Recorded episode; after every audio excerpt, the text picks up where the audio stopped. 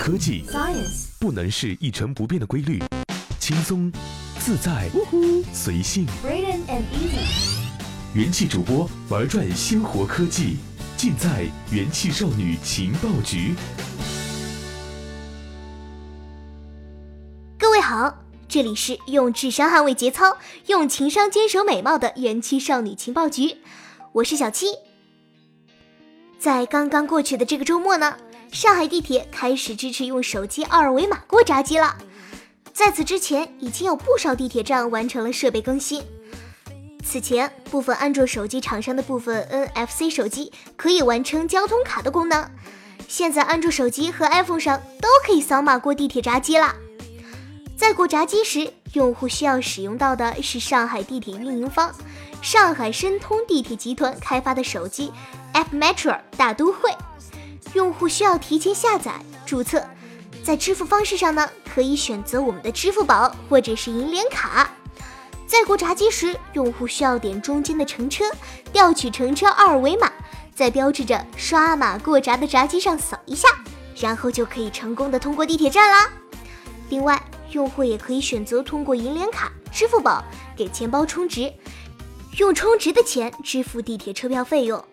去年十月份，Metro 大都会开始支持上海的磁悬浮列车闸机。在闸机方面呢，上海的单站地铁和每个进口还有出口各有至少两个闸机支持扫二维码。较新的如十七号线、九号线三期的车站，每个闸机都配置了设备支持二维码的扫描。上海地铁在这件事上的两家合作方银联和支付宝都推出了减免车费的优惠活动。截至二月底，上海地铁在闸机、地面、安检处的易拉宝、地铁内海报都有刷码过闸的文字标识在做推广。周末有一些用户已经在尝试体验，还有一些地铁进口处呢，有一些志愿者在引导用户使用。在过去的一年，北京、广州、武汉、杭州等城市先后开始支持用手机过地铁闸机，解决方案主要是微信小程序、银联闪付、支付宝乘车码。此外，两百多款安卓手机在硬件层面做了适配，通过手机模拟公交卡实现公交卡的功能。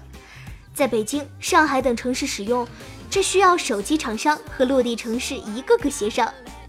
相对来说呢，我们的银联闪付手机模拟公交卡在使用时更便捷，用户将手机背部 NFC 天线的位置靠近闸机即可。微信小程序、支付宝乘车码中间过程相对较多，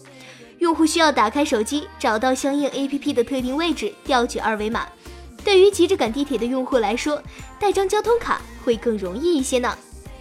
这些手机过闸的不同方式，主要还是因为支付宝、银联、手机厂商需要和一个个城市的交通运输公司协商。例如，想在各种地方推广闪付的银联，在广州地铁落地了银联闪付，在上海呢就变成了帮着做二维码技术。这次在上海落地手机闸机的主导权，也在上海地铁的运营方。这次，银联、支付宝和上海申通地铁集团成立了合资公司，但主导权还是在上海申通地铁集团。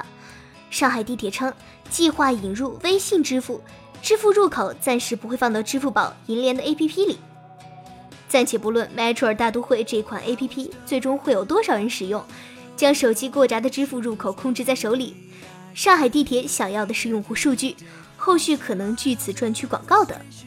现在的 Metro 大都会 APP 里已经接入了 ofo 摩拜共享单车的入口，还有上海地铁微信公众、时尚杂志 L、短视频公司二更等内容。嗯，其实我上周刚去了一趟上海，而且在之前呢就听说上海好像要推出这种手机扫码过闸机的方式了。